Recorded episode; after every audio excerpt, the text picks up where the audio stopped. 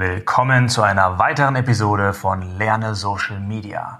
Heute habe ich die Head of Social Media von Wirecard bei mir und zwar Polina Medvedeva. Da Polina in erster Linie Englisch spricht, wird das Interview auf Englisch stattfinden und wir haben einige spannende Themen dabei.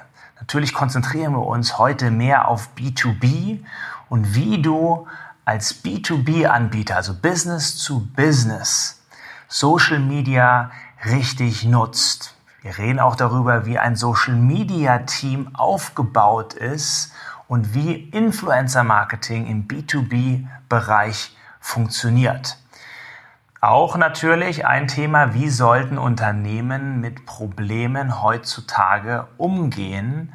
Und dann reden wir noch fiktiv darüber, wenn Polina sich jetzt selbstständig machen würde, wie die ersten Schritte wären. Ja, wie sollte der Start der eigenen Produkte aussehen? Wie bestimmt man den optimalen Preis?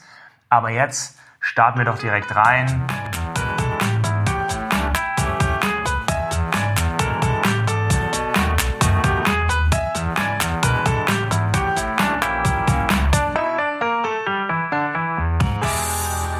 So welcome, Paulina.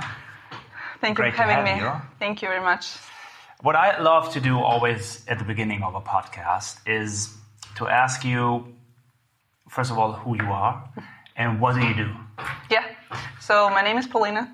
I am a social media manager and currently I'm head of social media in Wirecard. I have been in social for the past seven years Wow. and currently I'm really figuring out what to do next and what should be the next steps. Interesting. So, how did you start? I mean, seven years, it's 2013. Yeah. It was just the time when Instagram was rising. I don't think Snapchat was not existing. right. So, how, how did you start? What, Well, I'm not German, so I actually arrived in Germany in 2011, and I'm originally Russian, so I have been to other countries before. Um, and after I finished my education in Deggendorf, which is a small city in Bavaria, um, I was actually just looking for a job. And since I graduated from the um, international business, which practically means you can do any job afterwards, uh, my first try was actually being a social media intern in a very, very small consulting in München I see. and the main product of them was the bio Hundefutter, so it's a bio dog's food, which I still find was a very exciting, nice experience because um, it was a very small business, but it was very close to the person who actually founded that company, and that was also something that I got as an opportunity. So um, for the first, I, I worked there almost a year and I did everything from content creation to management to analytics, and I was like, that doesn't seem to be so bad, and it's more or less aggregates everything what you know. It, it it's a combo between creativity and, and knowing also marketing related things. So this is how I started.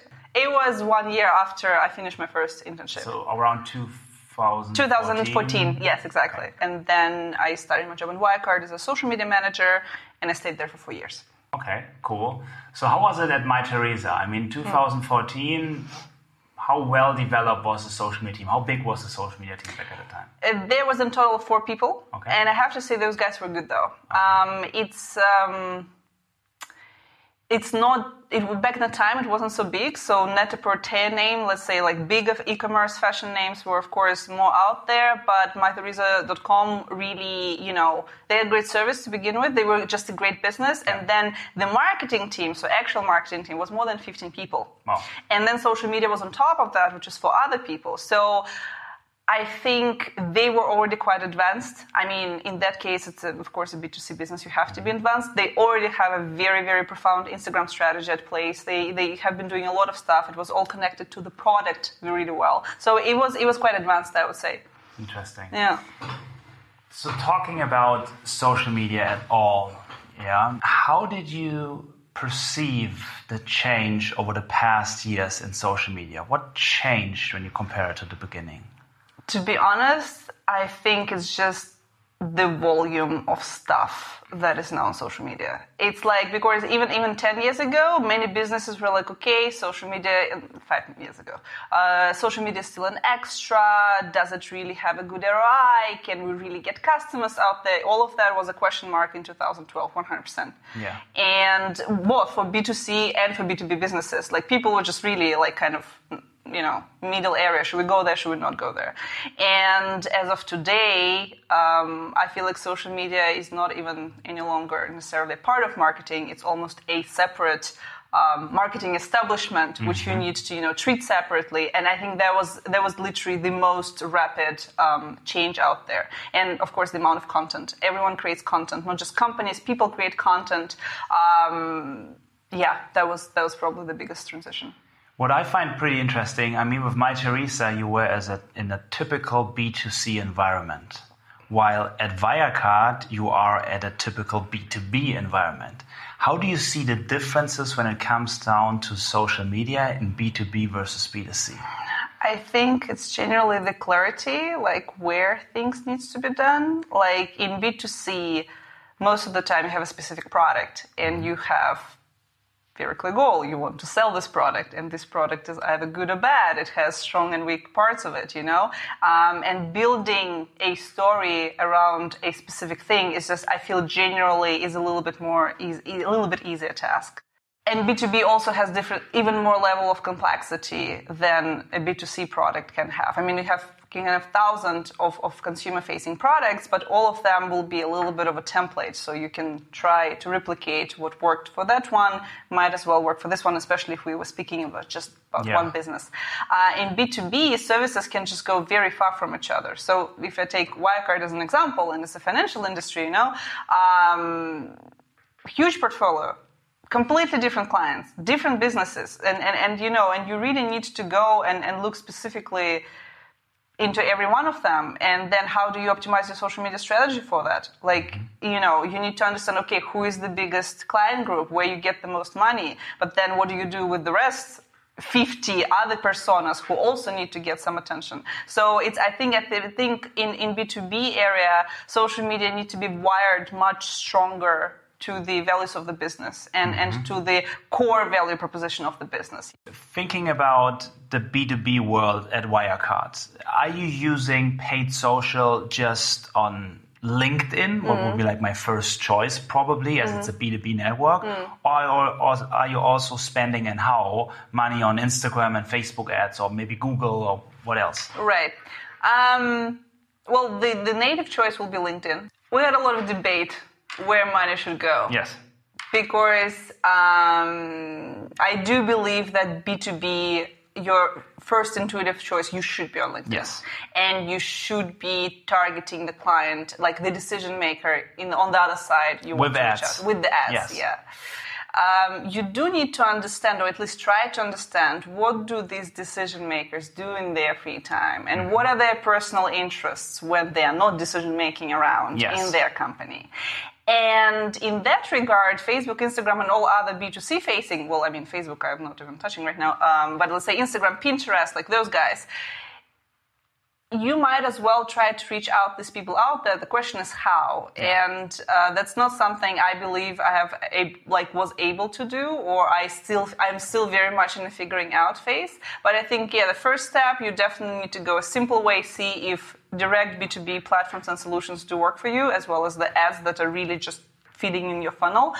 But you also should keep eye opened for trying to go for more um, personal platforms like Instagram, I would say when it comes down to lead generation, did, does it work in a B2B environment according to your experience that you use LinkedIn for lead generation, mm-hmm. or do you write blog posts, or how does the marketing work in a B2B? Right. So, frankly speaking, you need to be able to feed every step of the funnel, and and it also includes fun stuff, like even for LinkedIn. I mean, people have this notion that LinkedIn only like business making. It, it's not. It's not like this anymore. Mm-hmm. Like I think for a year or so, um, LinkedIn also is about engagement. It gets very personal very fast as well. If we speak also about the recruitment area of, of using LinkedIn. But generally, um, it's not just about this generation. Because if you even if you have a fantastic white paper, you have a fantastic webinar. Um, it's very rare when you're going to be able to deliver this to, let's say, people that who have never heard about your brand before and they will just click straight away. And they will give all their contact information and then you can just feed it into your sales department. It, it's very very rare when it works that way. Because um, again, if we speak about B2B in general, where do where do sales happen? They happen very much on connection based. I mean, real life connection based. They happen on the events. Um, they happen, you know, in a very physical environment very often. So you do need still to invest to produce some sort of very engaging, very nice story to begin with that might not even be connected to your services. You know, if you if you just look at it for the first time. It has to catch attention. Then you run the ads, you, you focus on a specific target group, make sure those guys are engaging with this cool content. And only then you can try to start feeding them the middle and the end of the funnel and try to actually motivate them to sign up, to, to, to you know, to become a lead. So as you're the head of social media, you have a team. How big is your team? Uh, so in total, we were four people. Four people. Yeah. And how can I see? I mean, most of the people who probably listen to it, they do it themselves, or they have one employee working in the social media field. Hmm. How was your team structured? Right. Um, so as I mentioned at the beginning, like social is, if you look at the whole scope, it can get quite complex. So we generally had what I tend to think, a very good split on, on how we d- divided the responsibility because very often you also need to see what people are best at. So we definitely had a person who was very much on the paid ads, analytical, and as well as customer care side. That sounds weird, but uh, this person also happened to be very, very good with numbers. Mm-hmm. So she started as a customer care and then she advanced into paid ads and analytics, um, as well as the monitoring and listening. So anything what is numbers related, this is one part, and I do believe it's, it requires also a high level of seniority to deal with these things. So it's because you also have like a, a huge budget to deal with, right? Mm, yeah, you you you have a lot of responsibility yes. happening there. Yeah, and it's also responsibility to say, okay, there we put more money, and there we don't put money yes. anymore. So you know, um, so this is just one person, and I was a number person of, of a social media hub, right? Um, then we had when I had another employee of mine, she was very good with interpersonal communication, and she very organically developed into the influencer marketing part. Mm. So hmm. she became our influencer marketing and community manager. And these two things went together really, really well. And um, another project that eventually, you know, didn't go that far, but um, was the internal corporate ambassador program. This is something mm-hmm. where we were aiming to really, together with HR, together with employer branding people, to activate internal stakeholders, you know, and make them uh, proper advocates of the brand. So she was, that was the second person of the hub. Uh, the third one, and that's really when we speak about content, editorial planning, content production, agency management, like there was just one person whose focus was exactly that. And then the fourth person, which is pretty much me, um, there was mostly the strategic input. Um, it was the input of understanding how to manage the subsidiaries right, because um, social media is just so different when you look at Asia and then you look at the US and then Central Europe and then the African side, uh, African area, like it's pois, it's completely different words. So subsidiary management, strategic management, yeah. um, and service integration, if I can say it so, because people also tend to think that social media, again, just marketing, when it's also customer care, integration within the customer care. 100%. It's also uh, integration to the sales team, like LinkedIn Sales Navigator, for example, integration this into the company. That's also responsibility of a social media team. Not always, but it was good to, you know, have one, one leg in there. And um, there was stuff was on me. Interesting. Yeah you, you touched on influencer marketing. Mm. And for me, it's 100% clear in a B2C environment how influencer marketing works. Yeah. How does it work in a B2B environment? It's tricky. It's, it's definitely tricky. Um, it's tricky because you again you don't have a product. You don't have a specific shoe or phone or whatever you want to give these people right? And then tailor it into a kunal narration. You don't have that. Um, so what you're trying to look at first of all and that's quite interesting very lately there's now um, i mean there are plenty of tools of mm-hmm. how to look for b2c influencers. Yeah. now we also have software that actually helps to define b2b influencers. Okay interesting. And can you name one? Yeah one is very good recommend is analytica Analytica. Uh, I, I really we we didn't work with those guys so much, but we also had large benchmark done onto how do we look, how do we automate the process of you know influencer search, and um, it wasn't easy. So that was the software which I really liked, and the team and everyone. else. and what what do they give me? I mean, the demographics or So they give you. People interested in- So I mean, I wonder if I should, you know, reflect on other tools. But if I describe Yes. generally, you you definitely have a great search. And by search, I mean you have filters. You have your industry. You have your niche industries like fintech, financial Yes. industry, investment, insurances, like this kind of stuff. But Yeah. what people are talking about, or do they go one step further and say what people who are following that person are interested Both. in? They also Both. looking very deeply into who are the main followers. So what is the community you're going to end up addressing through these B2B influencers? They're covering it all. So um, it's it's very much the same package a B2C software for influencer marketing will give you, just focused on B2B. Interesting. And and and um, I think what I really find important about them is that quality. They focus on the qual- audience quality. And I don't speak about, oh, good people, bad people. Mm-hmm. I mean about the ratios of interaction, how much audience interacts with the content, Yes. how much content the influencer end up posting on a regular basis, which topics are, you know, being touched up out there. So, yeah. Talking about the market at large, like, can you name like in the B two B? It doesn't need to be in the financial industry. It can be Hmm. any anywhere. Any good players where you say these are companies who get social in the B two B space right? Yeah. And why? Um, if on the top of my head, I definitely can name, weird enough, BNP Paribas. Okay.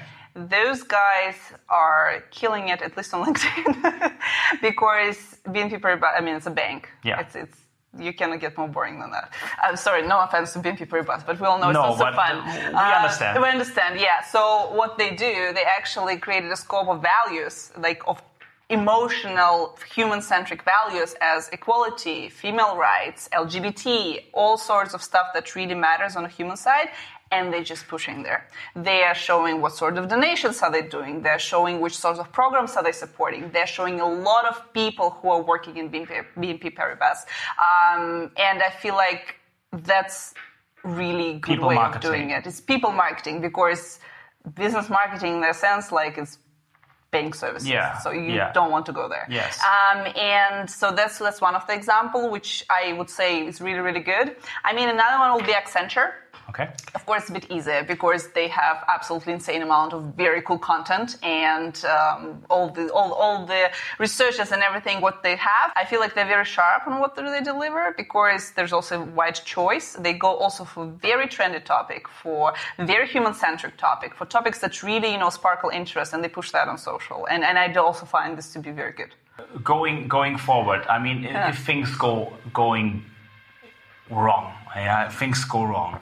Uh, do you have like a process? So you do need to have a crisis management plan that goes as detailed as telling you. So if A happens, there are two possibilities of what you need to do. It's either this or it's either this. Then if this happens, you need to do this thing. So it's really this yes-no roadmap, which can get quite complex. So that's why you need to have it, you know, early on. And firstly, you need to cover all the cases you are confident about. So obviously bad stuff, you know, um, angry customer, bad influencer, bad media, whatever that is. So first you cover the, the, the easy cases and then you start brainstorming, okay guys, what can else potentially ever go wrong, either in regard to our community or in regard to our services. Yes. And then you build on top of that. How would I start if today would be day one? Yeah, yeah. And my literal process would be because at the beginning, your mo- biggest asset is time. Mm-hmm. That's what you have. Mm-hmm. So instead of publishing tremendous amount of content, mm-hmm. which could be one route, mm. that's possible, spending money on creating great content and publishing it every single day. Another thing would be reaching out to companies and say like, well, listen, that's the product. Yeah. That's the price. That's the reason why you should care. First of all, from your own point of view, because this can go wrong. I took a look at your page and this can go wrong, right? or I know your market. This can go wrong, Yeah. right? Yeah. And second, I've done it Yeah. big scale, right? Uh, yeah. And then you can come up with different sales approaches. You could come up the the the the, the easiest would be listen, that's the price.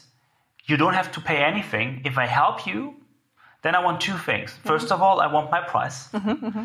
And second, I want a testimonial. Yeah. If you don't like it, it's on me. That's the easiest close for you. Because yeah, but no this risk. start is yeah, Right. sure, yeah. If you're if you're more about well, I'm over this.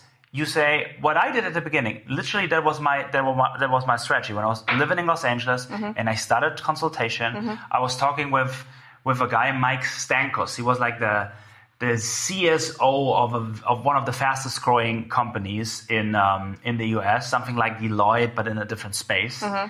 And um, he said, "Well, listen, my best strategy for sales is the following. So, like, well, listen, you go and you say, where do you stand? So you do an analysis of the current situation, and you say, okay, I understand. This will take me X weeks to fix your problem. Mm-hmm. It costs five dollars, mm-hmm. for example. Let's name any price. You only need to pay half in mm-hmm. advance, and if you don't like it, that's it. Perfect offer, yeah. That- And if you like it, you pay the rest. yeah.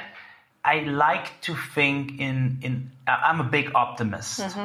Even if somebody wouldn't pay me, I probably would over it and say like, okay, leave it Yeah. and focus on the next one. Yeah, just leave and just forget Instead about of it. It's dealing with absolutely, lawyers absolutely. and- no, no, and no, dealing no, left no. No, the only outcome is like you just don't deal with this customer. Exactly, Sure, exactly. yeah. And uh, karma will will deal. We'll come back yes, to the that. karma karma will deal with it, right?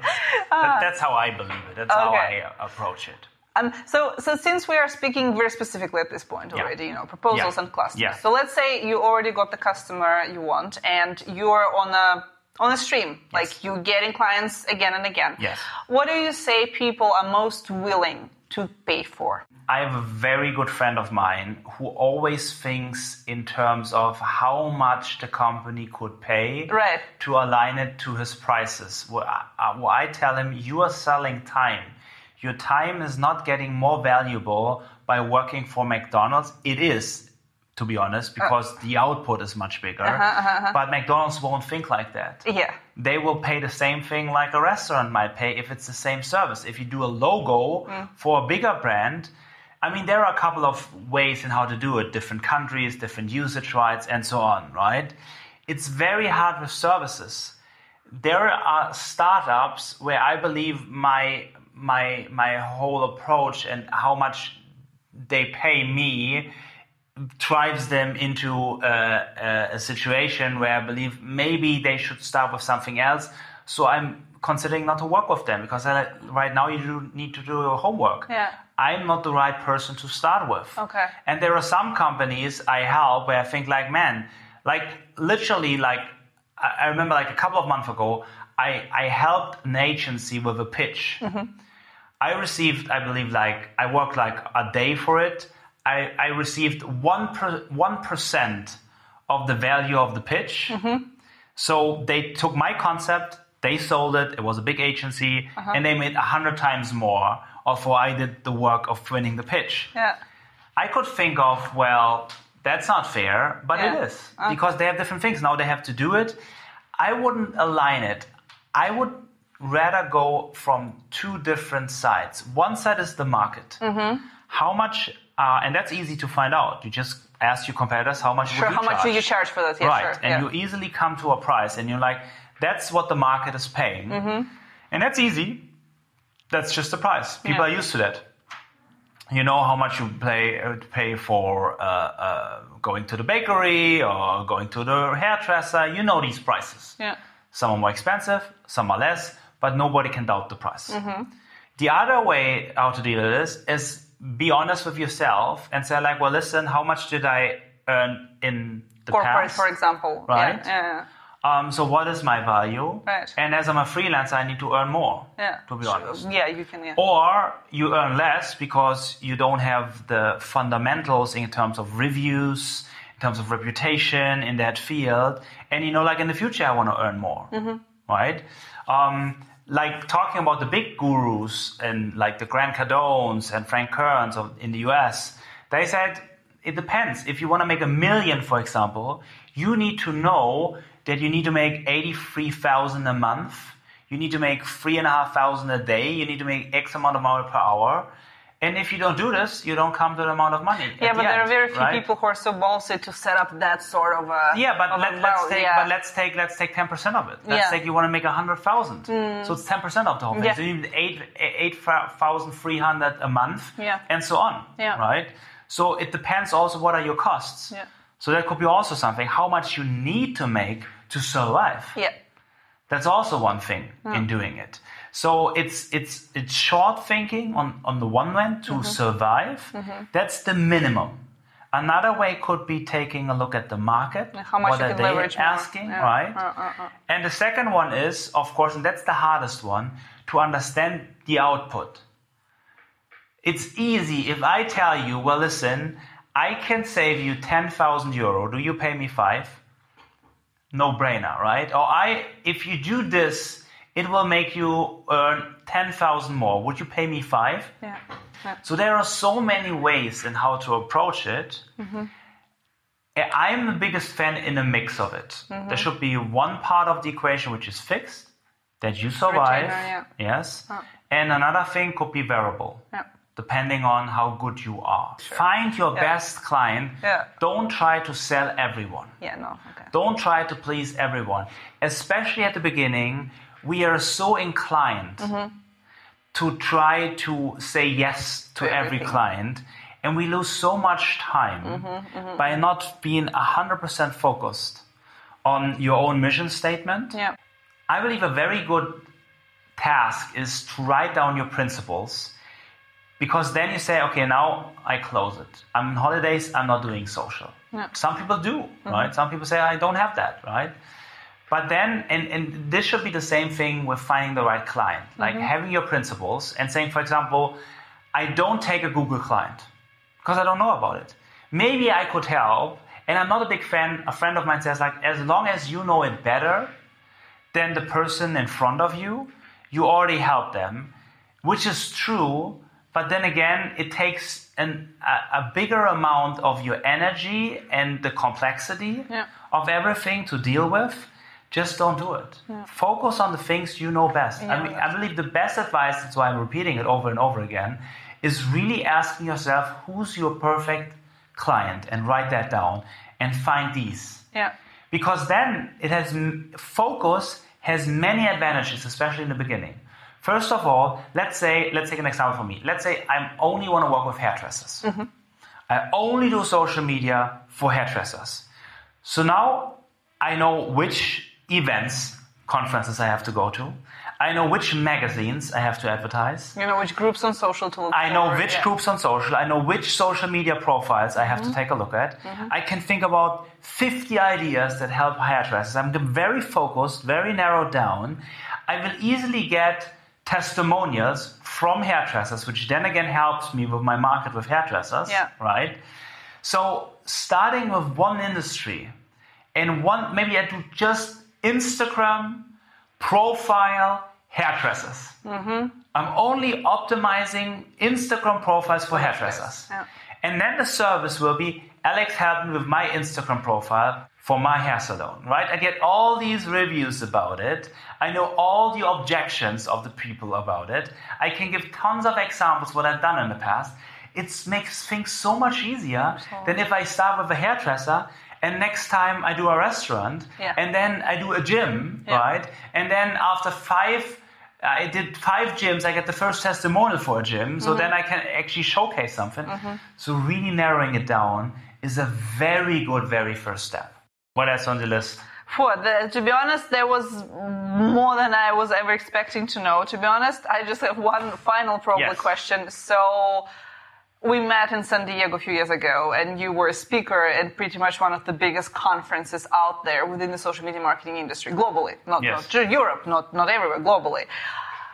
How did you get there? Well, it's a it's it's it's a mix between being at the right time at the right place when it comes down to Periscope. Mm-hmm. I mean, I start with Periscope on day one. Yeah, Uh, I was the first one in Europe who reached like 50,000 and 100,000 followers. Yeah. Which built me a brand. I Mm-hmm. lived in Los Angeles, which is close to San Diego. Okay. And I attended the conference first Okay. of all. Okay. So yeah, I would the the conferences you want to speak at, you should attend. Yeah. First, and first and foremost. Yes, you should attend. You should talk to the speakers. Um, maybe beforehand, text the speakers. Say, well, listen, can we maybe meet for a coffee? yeah. Mm-hmm, Yes, to see because all of them, of course, know the host, and they may, may might make you an intro. Thank you so much. You're welcome. It You're was very really welcome. nice. Thank you so much. It was great. Yeah. Awesome.